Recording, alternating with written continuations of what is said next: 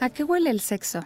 ¿O huele el sexo o las personas? ¿O qué es lo que nos atrae de los olores y por qué hay gente tan afecta a estar oliendo a su pareja y a las cosas y la comida y las fragancias? El día de hoy hablaremos de esto y quédense, esto es Sexópolis, se va a poner muy bueno.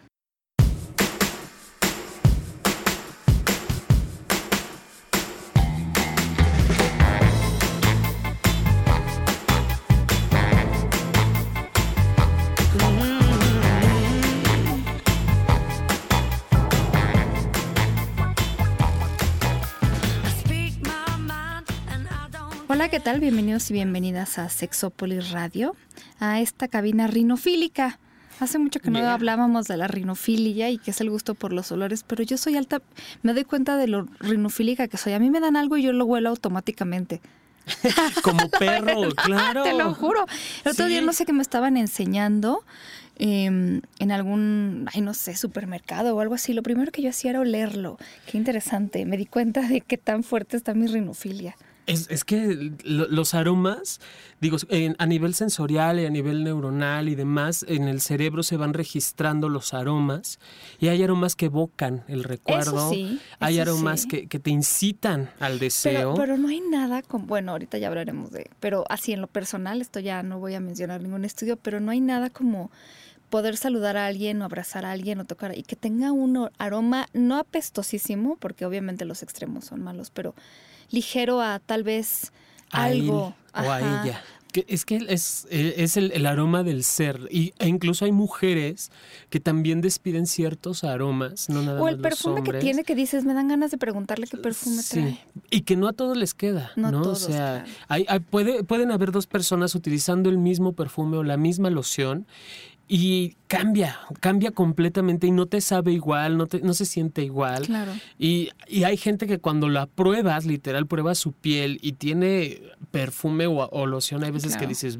Ah, y hay otras que sí te lo quieres comer en vi- Qué en- interesante. qué inter- Sí. Pero eso de la evocación a mí me parece interesante porque todos los estudios que yo estuve leyendo sobre los estos sentidos del olfato y del gusto, sí están, yo creo que están muy relacionados precisamente con esta parte de que, pues sí, de que evoca cosas que a lo mejor nosotros nos familiarizamos, eh, eh, pues no sé, en algún momento. No sé por dónde empezar a decirles, pero eh, sí, alguna vez nosotros, y no sé si se acuerdan o ya lo escucharon, hablamos de los afrodisíacos y les decíamos que los afrodisíacos en realidad pues no son la gran cosa que aparentan ser. Y eh, mucho tiene que ver con ideas que nos hacemos o cómo reaccionamos ante ciertas cosas. Los olores son un poco así. Nosotros vamos a hablar de algunos olores populares, pero eso no significa que sean generalizables, ¿no? Que, que nos aplique a todos, que nos gusten a Sí. todos o que tenga que ser. A- Hay que recordar, eh, a mí me gusta ser muy, muy puntual en esto, al hablar del erotismo, Sí. porque esto es erotismo 100%, no es la copa de vino, la música, la, la pasta y media luz, no, eso es, eso es lo que nos venden las revistas Son fórmulas que nos venden, pero Exacto. Ac- Cuando hablamos de erotismo, ayer lo hablaba precisamente con Mayra Pérez, mi amiga. que Mayra, otro saludo. Un beso, amiguísima de sexo, de, de ay, iba a decir otro programa, de O- Sexópolis. o amiga de sexo también, Amiga puede del ser, sexo, de claro. alguna manera. Hablábamos, hablaba con ella acerca de esta parte del, er- del erotismo, Pau, y el erotismo no viene de afuera, no viene de encontrar un objeto y, y hacerlo fetiche, o no viene de, de encontrar algo hacia el exterior, sino viene de adentro del ser. Sí. Encontrar el placer desde el ser, desde estas Es por sensaciones. eso que es como un arte, ¿no? Sí, claro, por supuesto. Y los aromas es uno de ellos. Claro. Es hablar de sexo gourmet, pongámosle así. Exactamente, porque además participan todos los sentidos. Yo siempre he dicho que sentimos, bueno, yo siento que abusamos de, de la vista a veces. A, a veces solo es ver y, y, y a veces la vista es muy linda, obviamente es un estímulo sexual muy efectivo, pero también anticipa cosas y no nos damos siempre la oportunidad de exaltar otros sentidos, de tal manera que de repente cuando nos permitimos eh, privarnos un ratito de la vista, eh, o de cualquier sentido y dejar que los otros cuatro, tres, este, bueno, hay gente que dice que tenemos un sexto, pero entren ahí en juego, qué interesante se vuelve el poder compartir con la pareja y cómo es como cuando este ejercicio de digo, lo pueden hacer, de poder tomar una fruta con los ojos vendados y en lugar de comerse la fruta que siempre se comen y que les gusta mucho, darse la oportunidad de sentir, por ejemplo, una naranja, sentirla en la piel, sentirla en no solo en la piel de las manos que ya está acostumbrada, pero tal vez en los brazos, en la cara, que es muy sensible. Los labios son una zona de muchas terminaciones nerviosas muy muy sensibles, por eso duele tanto de repente. Claro, la entrepierna. Sí, poder sentir y oler y cómo huele la cáscara y, y darnos un tiempo, o sea, cuando yo hablo de esto no solo son 30 segundos, es estar unos buenos minutos con ese objeto que nos gusta mucho o un pedacito de algo que nos llama la atención, un chocolate, algo que nos gusta y entonces sí, después de 10, 15, 20 minutos poder saborearlo, nos va a saber como nunca nos ha sabido. Que esta, esta parte de, de descubrir qué quiero saborear, qué quiero oler, a qué quiero olerte, que tiene que ser también de común acuerdo, porque volvemos al mismo punto, no porque a mí me excite implica que te tiene que gustar. Ya no hablemos de excitar, que te tiene que gustar. Hay aromas muy dulces, hay aromas muy cítricos, hay aromas, ah, yo por ejemplo no tolero los aromas maderosos. ¿En serio? No me gustan. Se me hacen muy fuertes, muy ríspidos, muy, no me gustan. Si, si yo huelo a alguien que, tiene estas esencias maderosas, para mí es de... ¿no? Y hay a quienes les fascina y se lo ponen y se bañan, incluso hasta en lociones maderosas, ¿no? Claro. Y no, Sí, fíjate que hay unos que ya ya estuve, o más bien al estar haciendo algún, este, pues, eh, ¿cómo decirlo? Como algún, una investigación de las investigaciones, ya no me sorprendía tanto con algunos aromas. Eh, uno de los más populares es la vainilla. Y yo no sabía, pero sí, desde siempre, desde hace mucho tiempo, desde hace muchos siglos, se ha usado en perfumes chinos y franceses y recomendado por médicos desde el siglo XVIII como un elixir que ayuda a aumentar la potencia sexual masculina, que a lo mejor ha de ser la irrigación sanguínea al pene, pero eh, por ejemplo, en un libro de 1898, o sea, a finales del siglo XIX, el doctor John King la recomendaba justamente como una especie de afrodisíaco natural y tiene mucho que ver con que produce euforia y relajación al mismo tiempo. Eso es muy interesante. A mí o sea, es algo que yo no sabía que producía euforia, a mí, a mí me parece que es como más de las cosas que produce relajación, pero produce euforia y relajación. Y hay un médico que se llama el doctor Craig Warren, eh, que dice que la vainilla produce una sensación de, de, felicidad universal en todo el mundo y que de todos los o sea, de todos los materiales que se usan en las fragancias, el vainilla es el que más gusta a nivel mundial. Y yo me acuerdo también de haber leído por ahí ahorita les comparto algunas, algunos hallazgos de eh, una como encuesta que hizo la revista Glamour sobre los aromas más frescos, los más ricos, etcétera. Y el eh, justamente cuando le daban a un grupo de hombres, porque eran más bien hombres los sujetos, pues eh, la vainilla era el más popular, o sea, la calificaban como el mejor. No sé si el más excitante necesariamente, pero el que más les evocaba, tal vez como decía Jonathan el que más producía cosas. Pero, pero, pero, acuérdense que estamos hablando de que todo es relativo. Mi mamá odia la vainilla, si le pones algo de vainilla te pega. A mí me parece que es un aroma muy dulce. O sea, independiente de esto que mencionas de la, de la, del deseo sexual, de la satisfacción, de la excitación, del potencializador, como eh, desde esta parte sexual masculina, a mí me, me resulta un aroma muy dulce y que hay muchas, digo, y lo que lo primero que me evoca es cuando niño que mi mamá me preparaba mi, mi leche con los vainilla. Más excitantes, Jonathan. O sea, tal vez porque no nos sabemos de memoria los perfumes, o tal vez la gente que los usa lo sabe usar en perfumes de manera que no te des cuenta, pero la vainilla y en general los olores a comida son de los que más evocan cosas, no sé por qué, pero bueno. Eh, hay, hay, por ejemplo, hay uno eh, que a mí, yo ya sabía que era el número uno en varios estudios y no sé si en México aplica a lo mejor cada vez más, porque ya comemos más pay de calabaza, pero el pay de calabaza, que es muy popular, sobre todo en Estados Unidos cuando se celebra el Día de Gracias, el noviembre se hace pay de calabaza. Aquí se pueden comprar en algunas tiendas, es difícil hacerlo, pero por ejemplo, eh, Sanborns vende un pay de calabaza que no está nada mal. Supongo que también hay otros lugares, creo que estos payes famosos, Coronado, algún lugar venden así. sí les recomiendo que lo compren porque son un poquito difíciles de hacer, pero bueno, tiene un olor que la gente califica como agradable y sexy porque además contiene vainilla y canela. Entonces ya hablamos de la vainilla y también la canela resulta que es uno de los aromas que la gente califica como más agradables en el planeta. De hecho, un estudio encontró que el olor de rollos de canela aumenta el flujo sanguíneo en el pene más que cualquier otro aroma. Ay, ay, ay. Pero, Eso- pero hay ay. una explicación a eso que ahorita les voy a decir, porque eh, sí, o sea, aquí la cosa tiene que ver con que primero tengo que decir otra vez que mi mamá odia la canela. Mi mamá odia todos los sabores, pero, pero bueno, de esta lista por lo menos la vainilla y la canela no le excitarían, no, no lo sé.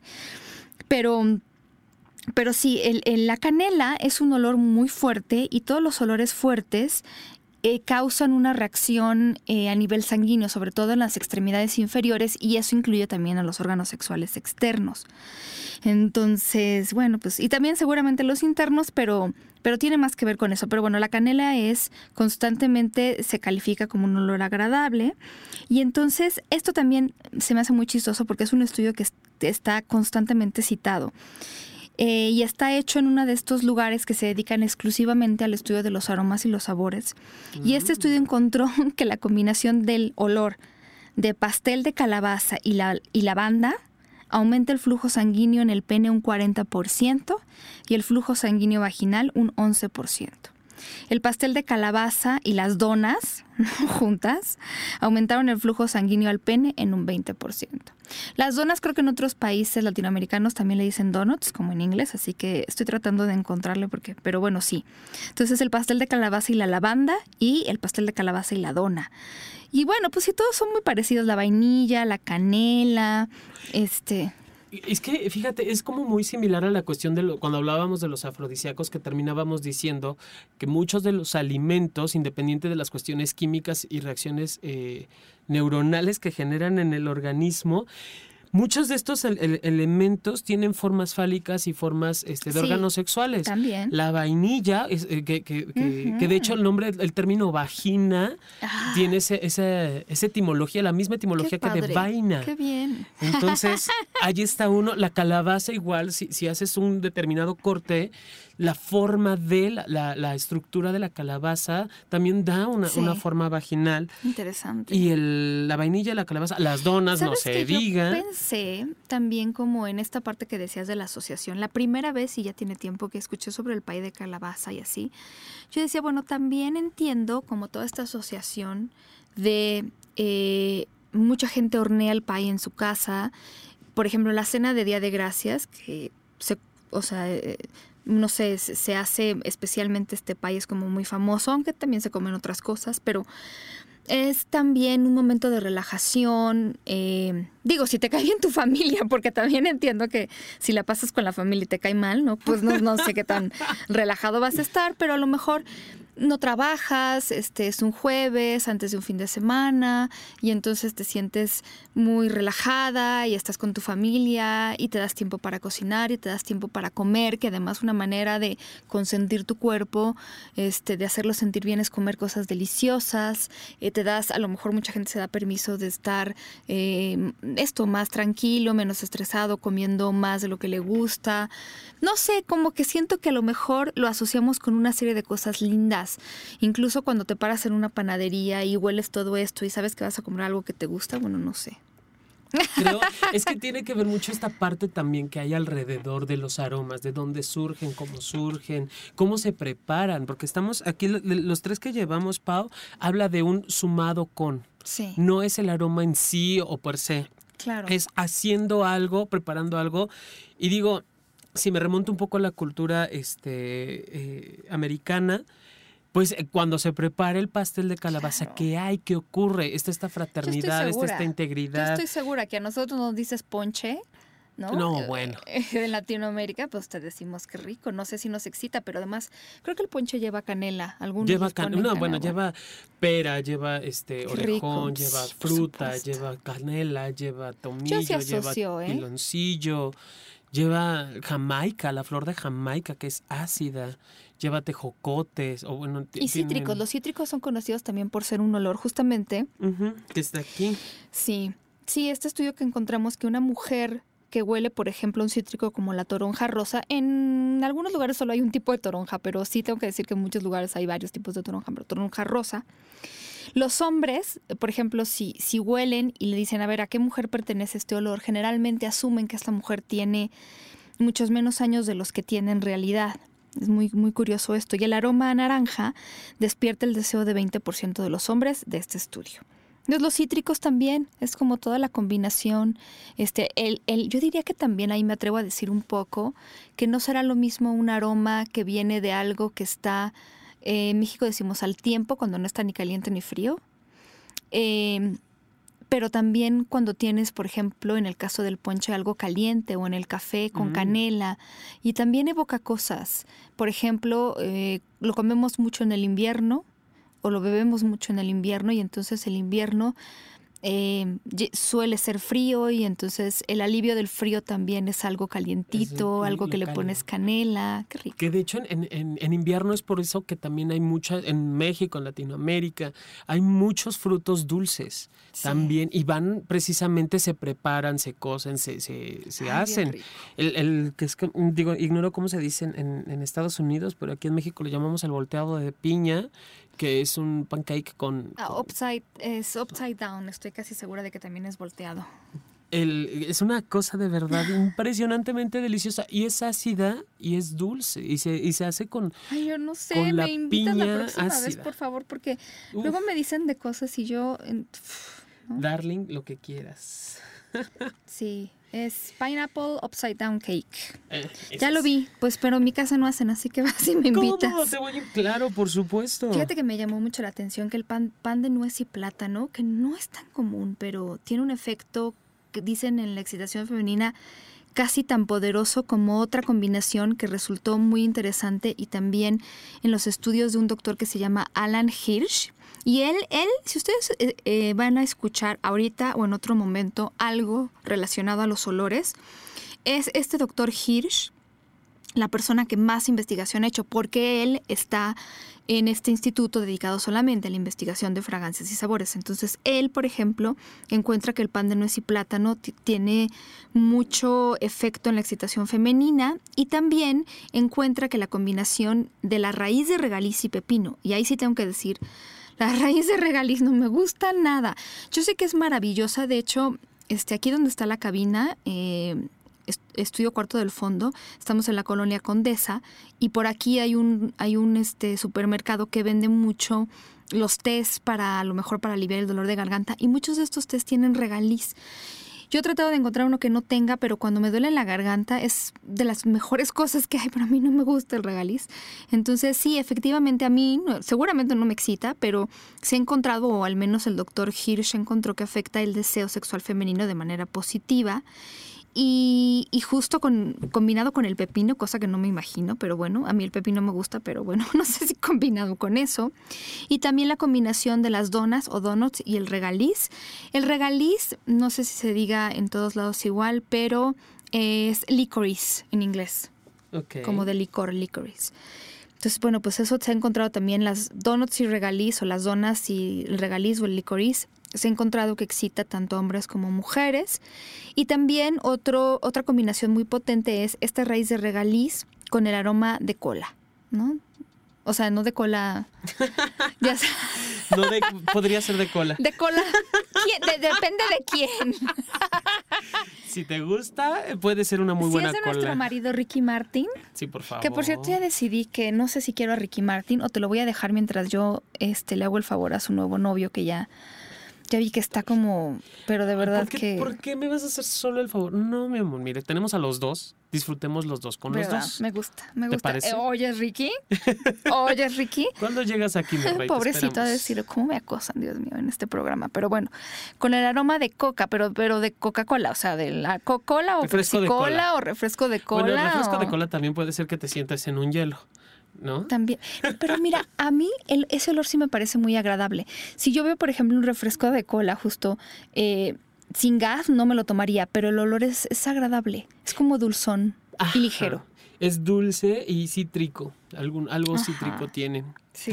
Que, eh, eh, hay, un, hay un refresco que está hecho de vainilla aquí en México. Claro, vainilla y, es una es Coca-Cola vainilla, ¿no es? hab- Había Coca-Cola vainilla. El tonicol es mexicano, qué bueno es. Sí, sí, sí. A mí Ese, ese refresco en particular parece que No es la misma fórmula del, del de, esta, de, refresco de cola, pero tiene un sabor a vainilla y un aroma a vainilla tan exquisito, de verdad yo lo huelo. Es de México, por favor, si, si visitan México, eh, tomen, tomen tonicol, ah, estoy leyendo que es más, es muy popular. Él es muy popular en la Ciudad de México, pero también en Sinaloa, que es una, un estado del norte de la República Mexicana, especialmente en Mazatlán.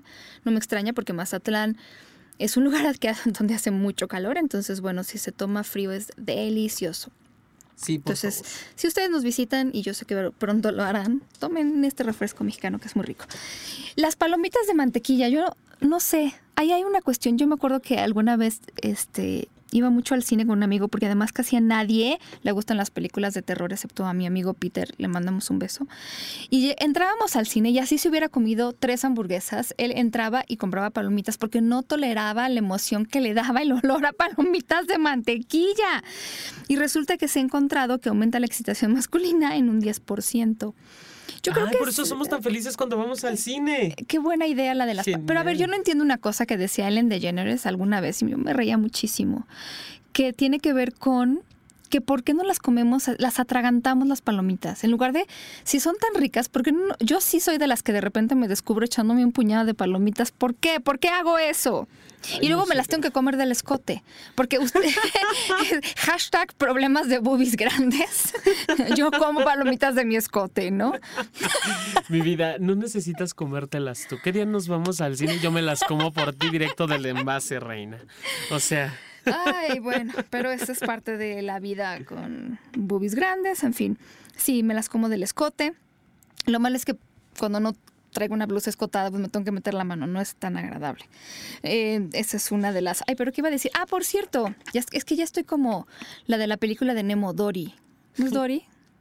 No, bueno, mi amor, ya ubícate. Dory. No, no, no, pero es que quiero hablar de Dory. Porque hice la asociación de que Ellen DeGeneres, yo no sé si ustedes sepan, pero ella hizo la voz en inglés de Dory en eh, Buscando a Nemo o Finding Nemo. Y el eh, personaje realmente está hecho para ella. Se había pensado en ella siempre.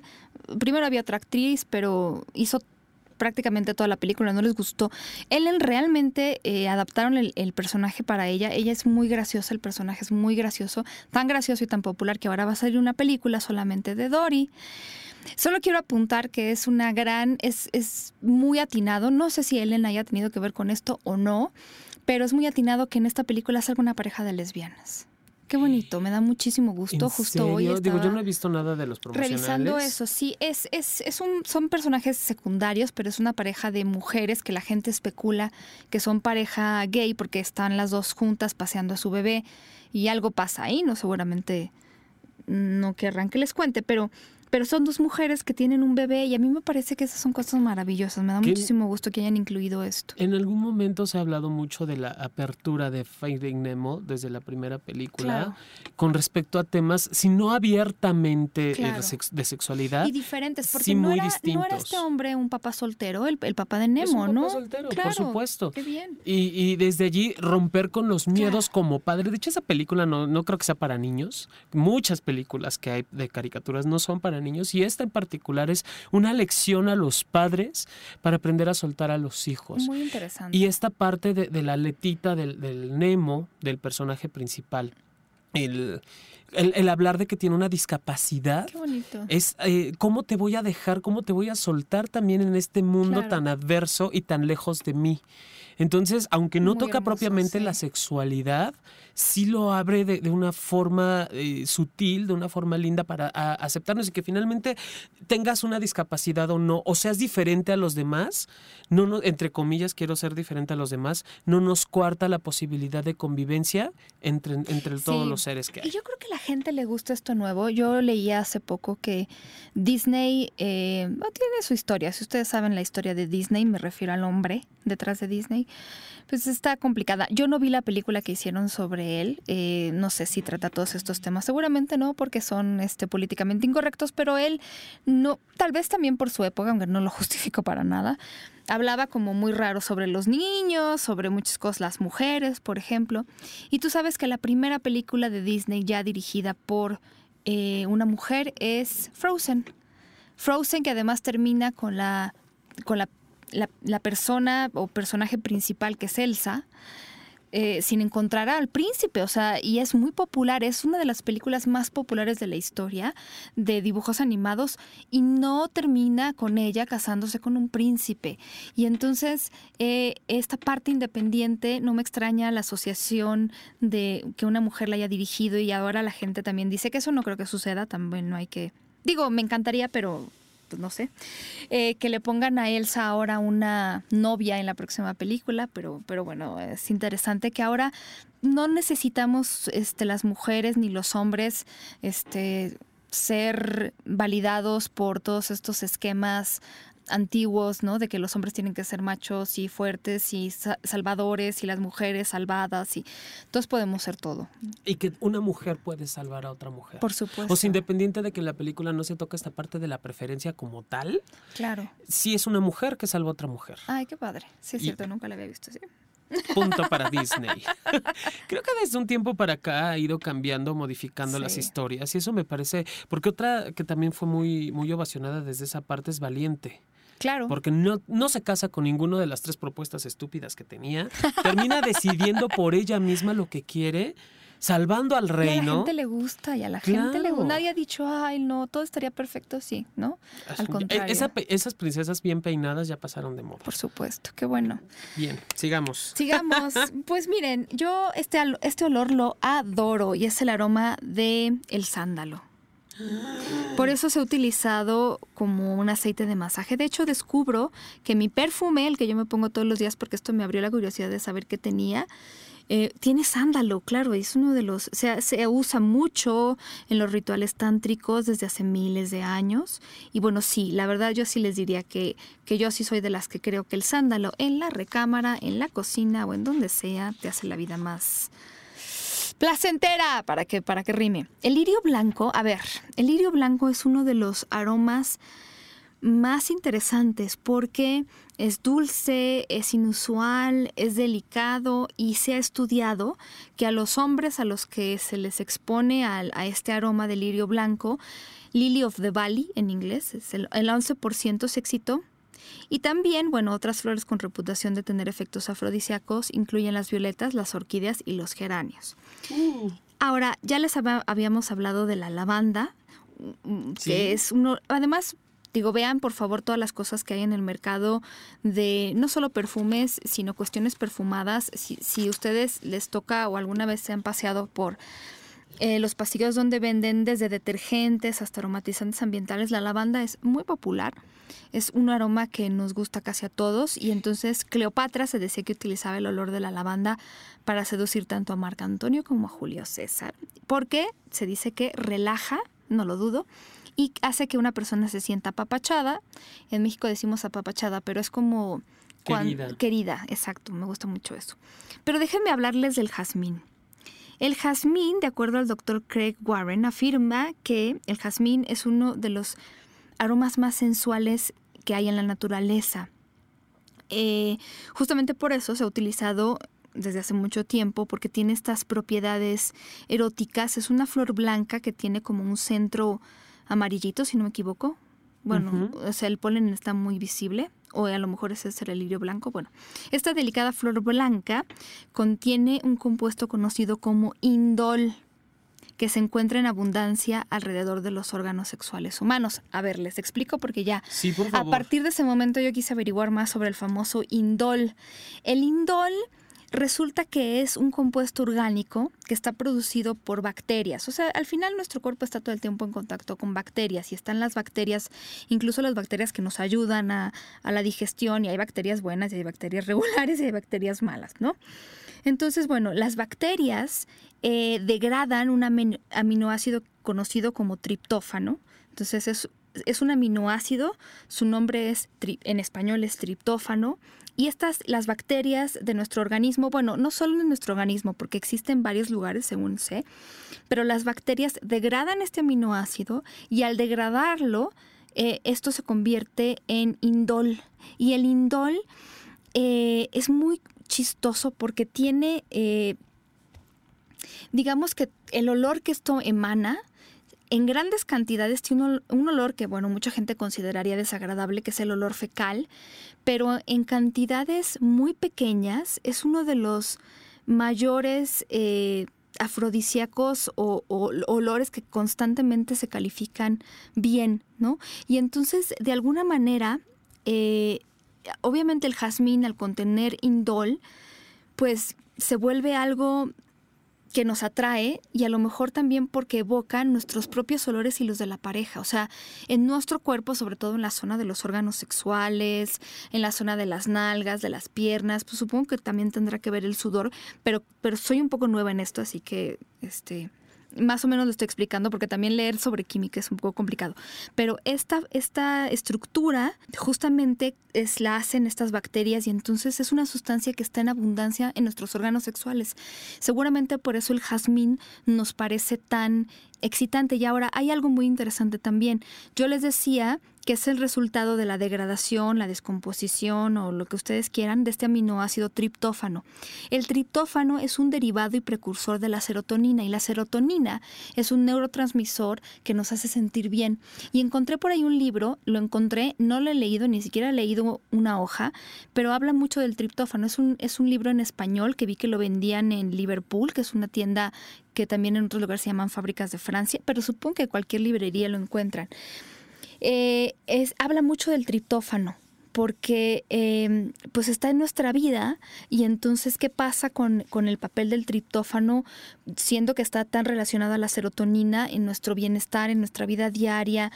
Entonces yo le, voy a echar una ojeada al libro y entonces ya les platicaré, pero esto me parece muy interesante. Entonces el aceite de jazmín natural es utilizado en la industria del perfume y contiene alrededor de 2.5% de indol. Acuérdense, indol es lo que, lo que nosotros solemos después de esta degradación bacterial del triptófano. Y entonces pasa un poco como las rosas, como un kilogramo de aceite natural requiere el procesamiento de millones de flores de jazmín. Cuesta carísimo hacerlo. Entonces, lo que se hace es, bueno, un aceite de jazmín sintético, que es muchísimo más barato, pero, pero efectivamente es un olor que seguramente evoca y que nosotros asociamos con esta parte del sexo. Y lo mismo pasa con el aceite de rosas. El aceite de rosas le gusta mucho más a las mujeres que a los hombres, he encontrado. Y se decía que en algún momento los hombres sobre todo los hombres de origen árabe, se frutaban aceite de rosa en las aletas de la nariz, en las palmas de la mano, detrás de los oídos y en la barba, precisamente para atraer a mujeres. Y entonces también entiendo que el aceite de rosa es muy caro de hacer porque se necesitan millones de rosas y pobrecitas rosas. Hay que matarlas para que salga un poquitito de aceite de rosa natural.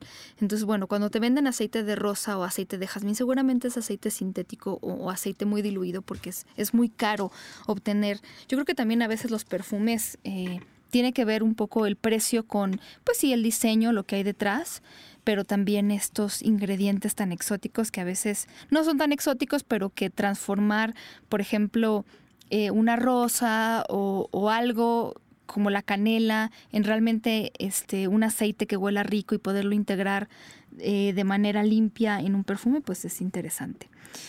¿Cómo ves eso del indol, mi querida?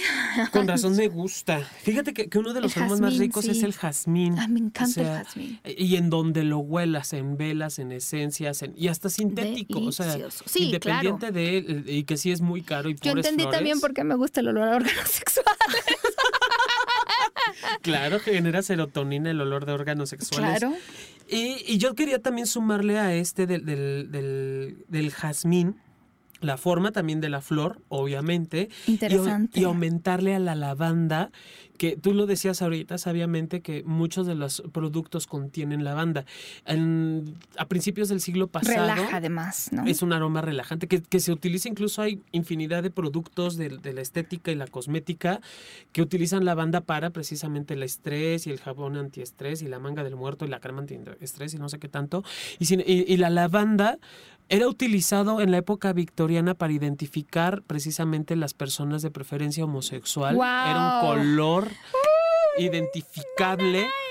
Entre las mujeres portaban una flor de lavanda en, la solapa o, como prendedor y con eso se identificaban para saber si eres lencha o no, o tortillera o no. Mm. Y el aroma lavanda es uno de los, de los perfumes o lociones más utilizados en la industria de perfumes para hombres a principios del, del siglo pasado. Ay, qué interesante. Sí, me encanta. Ya la próxima vez que yo mande un, arreglo de flores va, a tener jazmines, rosas, este, ya estoy viendo qué caramba le voy a poner, eh, violetas, bueno, todo esto.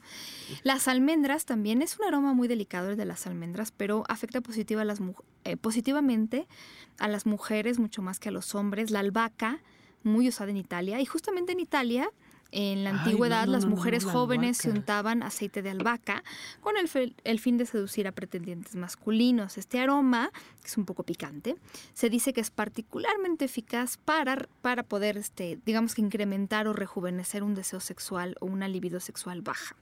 Entonces la albahaca se usa mucho en la comida italiana. Eh, no sé si comida tenga el mismo efecto que olida en aceite, pero bueno, yo no he visto mucho el aceite de albahaca. Me lo untaré. Bueno, la, la albahaca digo, no sé si, dentro de los eh, de las clásicas preparaciones eh, chundas de, eh, de, noche erótica, pasión cachonda, utilizan en la pasta la, albahaca y sí está vista también como parte de los afrodisíacos. Entonces, ahora entiendo más. ¿Por qué no? Pero sí, es que la albahaca es un aroma muy fresco. Es muy, sí es picante, pero yo lo veo muy fresco. Muy fresco, muy delicioso. Muy rico. Y es además muy fácil de reconocer. La pimienta negra también. Ya decíamos que eh, las especias picantes, los olores muy fuertes como la pimienta negra, el ajo, el chile, la canela, pueden inducir la sudoración y aumentar la frecuencia cardíaca.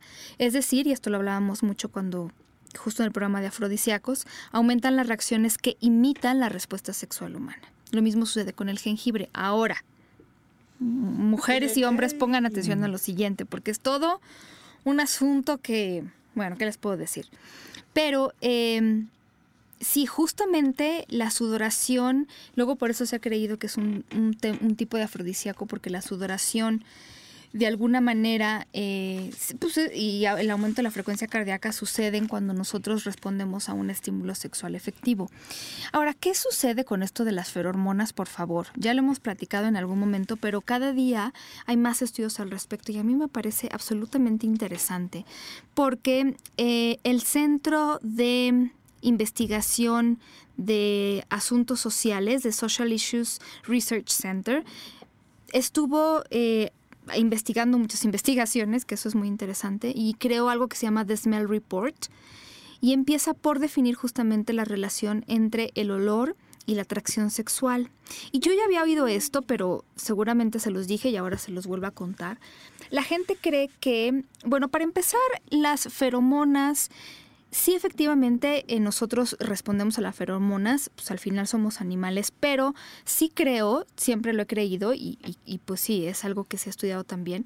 el asunto está muy exagerado por la gente que te quiere vender cosas que tiene feromonas y te dicen que con eso vas a conquistar a quien sea.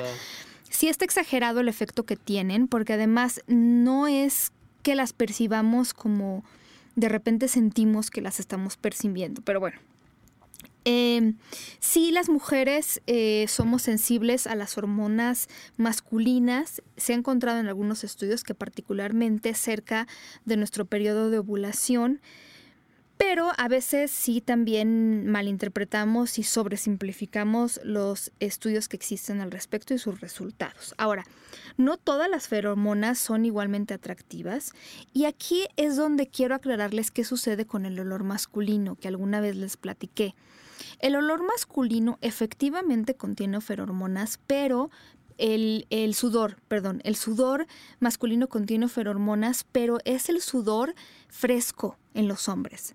Eh, esto se refiere a una eh, ferormona masculina conocida como la androstenona, que no es lo mismo que el androstenol. El androstenol es este olor que se produce cuando un hombre suda eh, y es un olor fresco. O sea, si, está recién sudado, el androstenol es sí es atractiva, es una feromona que atrae a las mujeres cuando la tenemos cerca, porque no es que la olamos a metros de distancia, porque de repente hay algunos estudios que dicen que le ponen androstenol a, a las sillas para que las mujeres se sientan ahí. Bueno, sí, pero tienes que olerla o la puedes oler más bien cuando estás ya sentada en la silla, porque tenemos que estar muy cerca de la persona para olerla. Entonces, el androstenol es este olor que se produce por el sudor masculino fresco. Ahora, ya cuando el, olor de este sudor ya pasan 10, 15, 20 minutos, el, este olor y de justamente el sudor se oxida. Entonces, al estar expuesto al oxígeno, ya no huele igual. Y entonces, esto es lo que se conoce como la androstenona. Y la androstenona se produce por el sudor masculino después de que está expuesto al oxígeno, es decir, ya no está tan fresco y entonces ese olor se ha encontrado que no es tan agradable para las mujeres. O sea, ya es cuando empieza a decir apesta. Entonces, no es lo mismo el androstenol que la androstenona. El que tiene las feromonas ricas es el androstenol. Y entonces tenemos que tener prácticamente a la persona junto sudando para poder percibir el androstenol. Cuando el androstenol pasa a ser androstenona, ya no nos parece tan agradable. Entonces, para estos hombres que creen que, que es muy, muy rico estar oliendo todo esto todo el tiempo, bueno, sí y no. O sea, a menos que se estén bañando cada 20 minutos para quitarse todo el sudor que se ha oxidado y que se ha eh, convertido en androstenona, que es más bien repelente. Entonces, esto es una cosa muy interesante. Ahora, ¿Qué otra cosa es cierta sobre estas feromonas y, por ejemplo, el androstenol? Es que si ustedes, por ejemplo, están bailando en una fiesta y hay muchas personas y están sudando los hombres y están produciendo androstenol, pues no es como que yo a la mujer diga, me voy a ir con ese hombre que está produciendo androstenol, o sea, no es como específico, es, se, se mezcla con otros olores, o sea, tendría que, por ejemplo, si eh, de esos hombres hay 10 y uno está produciendo androstenol, yo puedo pensar que es cualquiera de esos 10 hombres. O sea, no es como que entonces ese hombre efectivamente se vuelve más atractivo hacia mí, sino que en realidad impregna el ambiente con androstenol y entonces yo me sentiría excitada, pero, pero tal vez igualmente por los 10 hombres o por el que más me guste o por el que mejor esté vestido, qué sé yo. Y otra cosa que también es importante decirla es que no solo atrae a las mujeres, también atrae a los hombres. ¡Eh! Entonces el androstenol es, es, un efecto eh, afrodisíaco de la feromona en el sudor masculino fresco y atrae tanto a hombres como a mujeres. Entonces, bueno, pues sí, es rico, pero no es tan específico como ustedes creen. Ahora sí se ha encontrado esta parte del efecto placebo o el efecto que es muy interesante que cuando eh, se ha estudiado más en hombres a partir de los 40 y en mujeres postmenopáusicas y mujeres y también de, otras edades más jóvenes.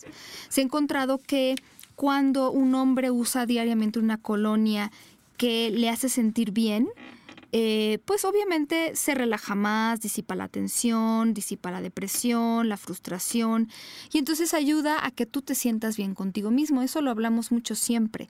Cuando a ti algo te hace sentir bien, cuando tú eliges una colonia o eliges una fragancia que sientes que va contigo, que sientes que expresa un poco quién eres, te sientes bien y entonces ese efecto sí tiene, e, e, es lo que nosotros siempre hemos dicho y lo decíamos en el programa de qué es sexy. Bueno, pues qué es sexy, una persona que se siente segura de sí misma, que se siente bien con su cuerpo, que se siente bien con su aroma. Entonces, bueno, pues eh, si yo me siento sexy con este perfume, seguramente lo voy a proyectar, ¿cierto?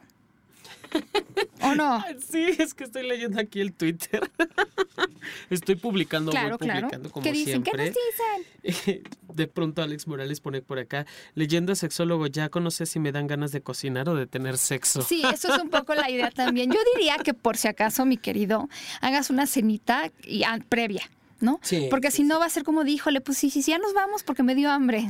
Juro, juro oler androstenol. Cuando llegue juro oler androstenol. No te aseguro salir oliendo así.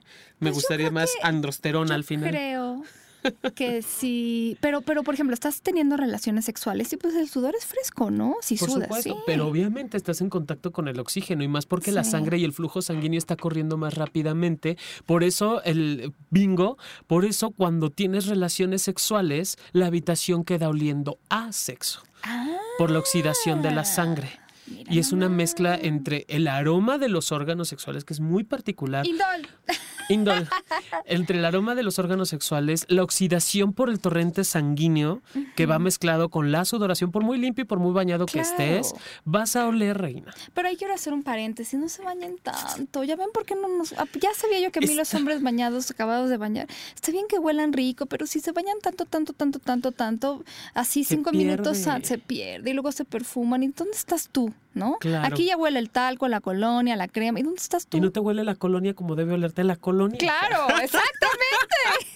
Fíjate que eh, hace poco estaba leyendo acerca de la, de, la, importancia del baño diario y decían que las bacterias, tenemos que el, baño diario no es tan conveniente, según esta investigación. Eh, según muchas investigaciones. No es conveniente el baño diario. Tendríamos que bañarnos dos o tres veces por mucho a la semana, porque las bacterias de nuestro cuerpo uno no, no permitimos, claro. Imagínate lo que hacen estas bacterias con la piel muerta. Claro. O sea, nos cuidan, nos protegen, también nos ayudan. Digo, creo que es más una cuestión cultural y, en Latinoamérica la vivimos muy fuerte. No, te voy a decir cómo fue. A ver, cuéntamelo todo. Fue eh, el momento en el que se empezó a eh, eh, principios, finales del siglo XIX, principios del siglo XX, cuando se empezaban mucho a usar todos estos comerciales y la venta de, por ejemplo, eh, jabones perfumados.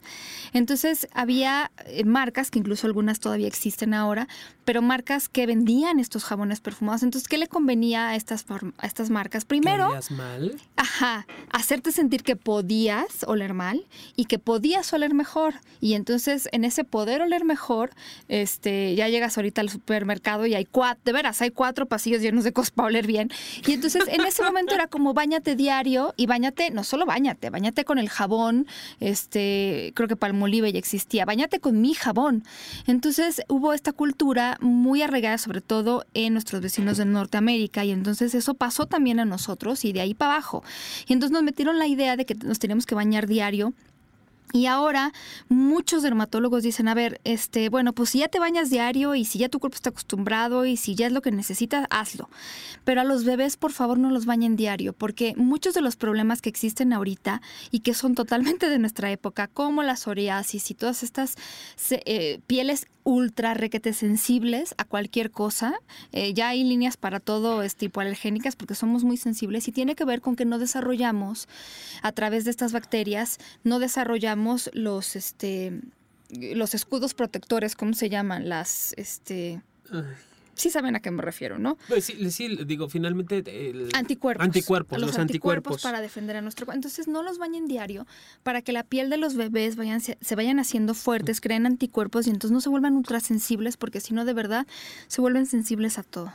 Sí, y que eh, esto del, digo, anteriormente eran los aromas, ahora se están metiendo con el vello nos están haciendo creer que entre más pelo, menos, menos femenina o menos masculino eres, ¿no? Entre más pelo. Entonces, obviamente aquí hay que tomar las cosas como vienen. Si tú tienes pelos y te gustan los pelos así en donde sea y donde caiga, bienvenido.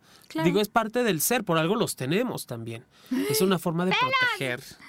Sí, pelos. Oye, fíjate que a mí me pareció muy interesante que el almizcle, el almizcle es musk en, en inglés está usado, se usa mucho porque además si tú le preguntas a alguien que describa, y no sé si es cultural, pero que describe el aroma almizcle, te va a decir es masculino.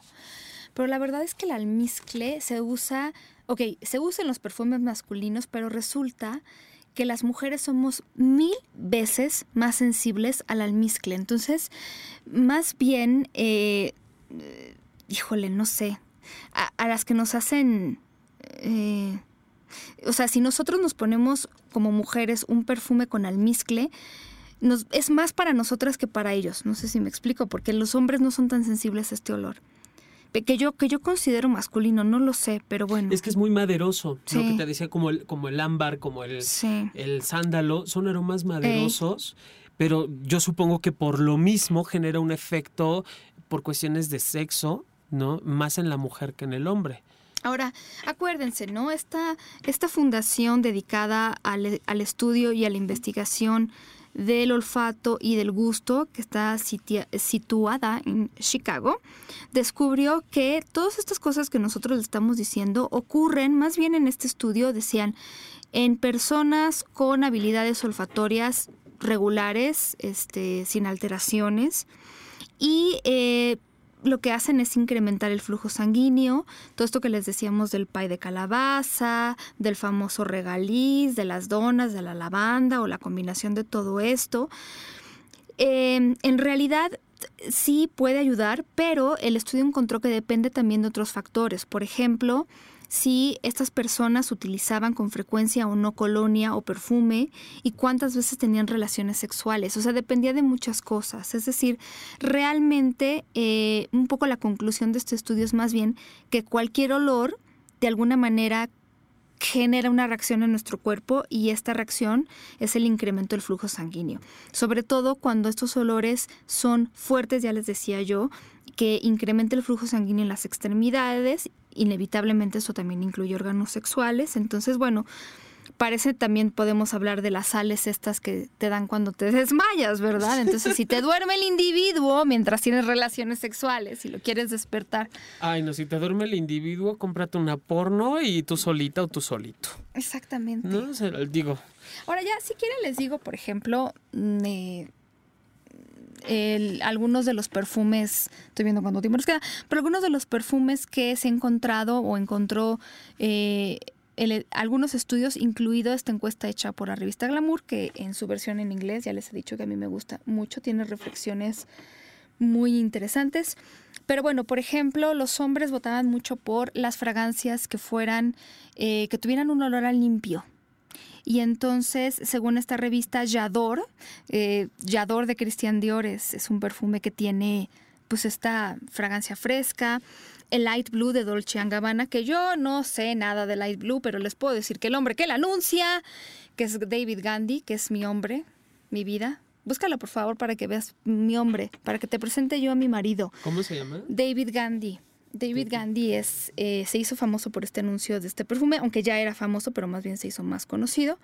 Y bueno, todo esto que tiene gardenia, que huele a fresco, que parece como que te acabas de bañar, pues es, una fragancia que le guste a la gente. Es guapísimo este hombre, además de elegante, muy elegante, se sabe vestir muy muy bien, eso siempre se agradece. Entonces ese es un olor que a la gente le gusta mucho.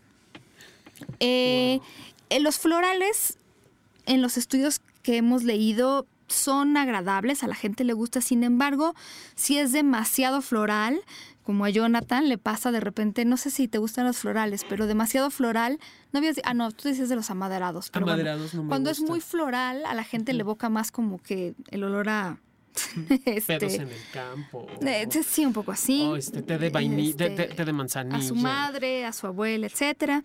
Pero también mencionan mucho al lirio blanco. Eh, y yo no sabía, pero hay un perfume que se llama Dior Addict 2, que tiene mucho eh, lirio blanco. resulta que el chocolate también es uno de los aromas, como la menta, que no le hemos mencionado, la vainilla, que ya la mencionamos, que es muy excitante. Y entonces, bueno, cualquier perfume que ustedes encuentren que tengan esto, puede ser muy interesante. El almizcle, ya lo habíamos dicho, todo lo floral y lo amaderado. Resulta que hay un perfume, yo no lo conozco, que se llama Very Sexy, es de Victoria's Secret. Very Sexy es uno de los perfumes que tienen almizcle, es picante un poco el olor, pero también es amaderado, es fresco, entonces resulta que fue popular. Seguramente, seguramente no es muy caro porque las fragancias de esta línea no son tan caras, entonces pues, estamos dándoles como diferentes opciones. Y que tienen que ver también tu pH, tu, periodo menstrual. todo eso. En qué momento, si vas a la oficina corriendo. Claro. Sí, porque estos hombres en estos estudios lo leyeron, pero lo leyeron en, en en tela. frasco. Y en frasco, ¿no? O sea, eh, esto es muy importante que lo digamos, no en la persona. O en las, en las en los pedazos estos de, ¿cómo se llaman? Este papel con el que se hacen las pruebas eh, químicas de aroma. Ajá. No tienen un nombre en particular este claro, papel. tienes toda razón. Que son los que son muy neutros. por supuesto, sí. Ajá, sí. Tornasol no es. Es papel, ah, no recuerdo, pero este papel precisamente es eh, para percibir los aromas.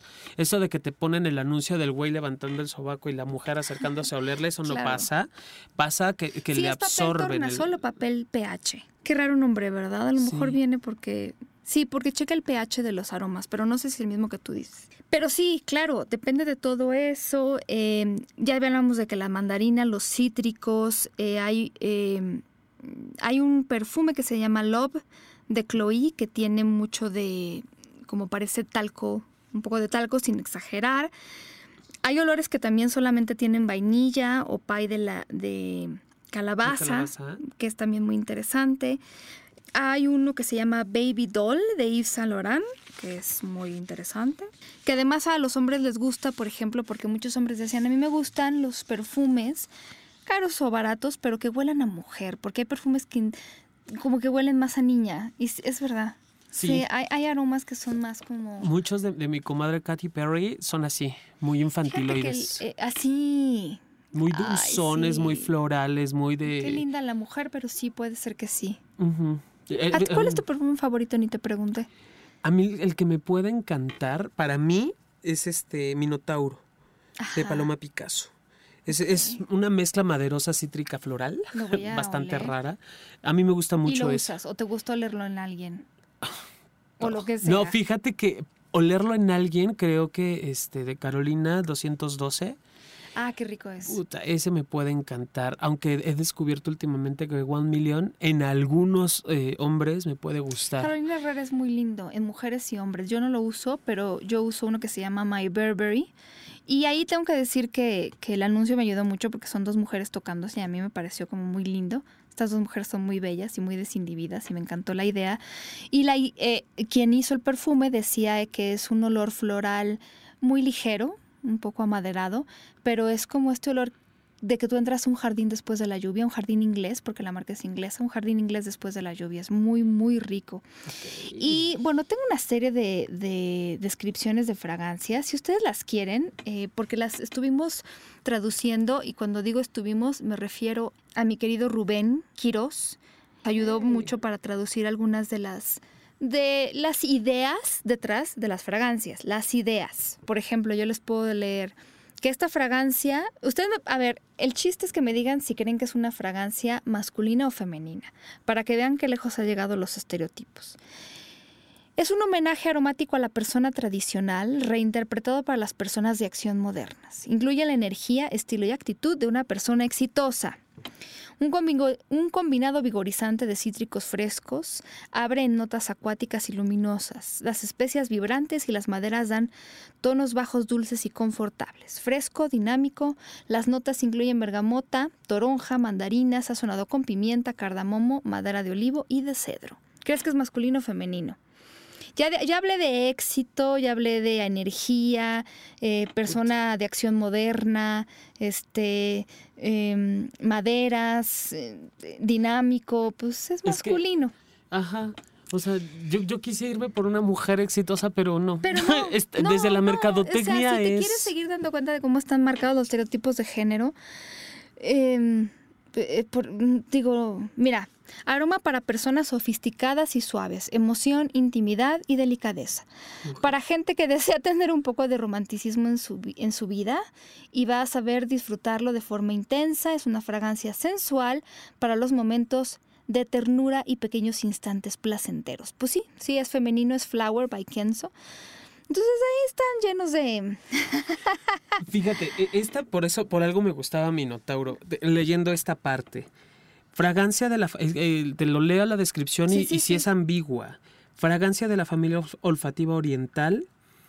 eh, mm, notas de salida, aldehído, cilantro, estragón, notas Qué afrutadas, galba- gálbano, bergamota, notas de corazón como jazmín, lirio de los valles, rosas y geranio ese es el lirio blanco. Lirio blanco, notas de fondo, sándalo, haba, tonka, ámbar, almizcle, vainilla y cedro. Tiene muchos aromas. Tiene todo, con qué rico. Sí, y muchos aromas muy, muy, muy fuertes. Sí, de hecho sí, hay una clasificación para todos los perfumes, no se crean que no lo estamos inventando, pero qué bueno, yo algún día me atreveré, ya lo hago con el desodorante, ¿no? Salgo oliendo a hombre, en mi opinión, pero eh, ya me atreveré yo a comprar algunos perfumes para hombre, yo diré me gustan más que los de mujeres y me los quiero comprar y Sí. poner y eso es, ya dejemos que nos... De, o sea, dejemos a un lado todas estas cosas que nos mandan sobre esto es para mujeres, esto es para hombres. Empezando por un que- famoso pito de alguien que sacó para hombre y para mujer. Claramente. O sea, dices, güey, es un pinche silbato. Dejémonos de broncas.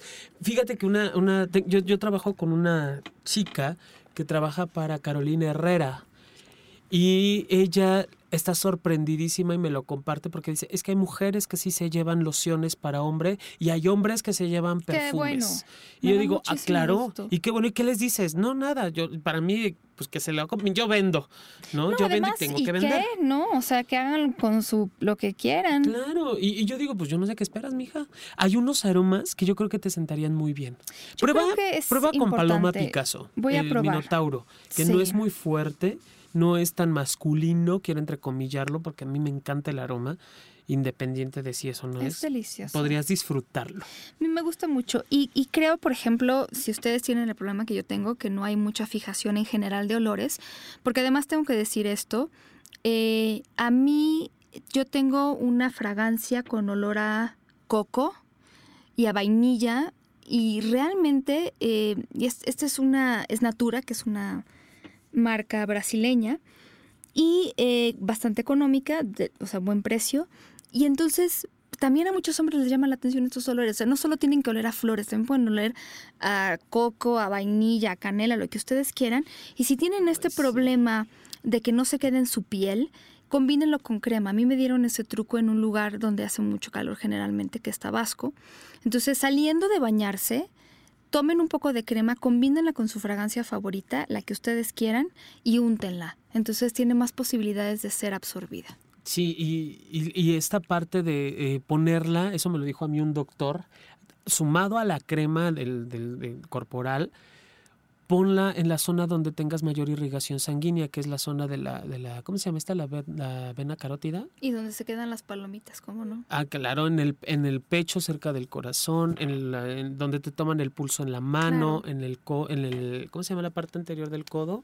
Donde te sacan la Sí. muestra de sangre Claro. en la corva del codo, no sé si es el nombre correcto técnico, estas zonas que, que están constantemente bombeando sangre y que son más cálidas que el resto del cuerpo, también absorben el aroma y pueden conservarse. Incluso el, este doctor me decía que hay veces que la, la- la- el, no hay veces, la- el aroma de la sangre cambia con el uso de un perfume constante y cotidiano. Qué rico. Entonces, yo luego todo tu cuerpo huele. Ustedes siéntanse bien consigo mismas y reciclen. Por ahí hay un video que les enseña a hacer. Ahora están muy de moda estos eh, bálsamos labiales que vienen en una bolita. No me acuerdo cómo se llaman. Pero vaya, los encuentran en cualquier lugar. Si se les acabó ya, hay un tutorial que les enseña a ponerle fragancia, combinar la fragancia con cera. Y entonces esa la pueden llevar a todos lados, no se va a chorrear, no se va a salir del frasquito y entonces la pueden, en cualquier momento se pueden retocar este perfume que además en forma sólida pues es Ay, sí, qué también muy agradable. Y siéntanse bien, si ustedes se sienten bien, olvídense de los estudios, algo que les eh, que a ustedes les haga sentir bien, que les haga sentir sexy, a gusto, um, como eso- sea, ya lo van a proyectar. Que eso siempre es lo más importante, Pau. La seguridad y la, la experiencia de tu vida en tu sexualidad y que decidas por ti. Ese Eso es, lo mejor, mucho ya mejor. Que no decidan por nosotros. Sí, por favor. Se nos acabó el tiempo por mucho. No, ¿En serio? Pero les queremos eh, mandar muchos besos, saludos. Gracias por la paciencia con los podcasts y también gracias por la paciencia en el tiempo en el que les contesto ahora los correos porque de verdad he estado viajando casi todos los días y, y a veces de verdad ni siquiera en las noches tengo un espacio así libre para poder contestar a gusto como a mí me, a mí me gustaría. Prefiero contestarles con la cabeza bien que con la mitad del cerebro no funcionando. Visítenos en Twitter, estamos como arroba sexopolisradio y arroba sexólogo-yaco. Visiten también Estudio Cuarto del Fondo, estudiocuartofondo.com para que vean las instalaciones en donde grabamos, cuál es su perfume favorito, cuál es su olor favorito o cuál es su experiencia más agradable. Escríbanos a sexopolisradio.gmail.com Y bueno, buscan terapia, sí, salud integral, tiene a los mejores. Sí, por supuesto. Y también si quieres ingresar a ser sexólogo, sexóloga, sexóloga, ya están abiertas las inscripciones para el siguiente ciclo escolar. Nosotros nos escuchamos la próxima semana. Les mandamos un beso tronado, cálido y sabor y olor que quieran. Besitos y bye. Bye.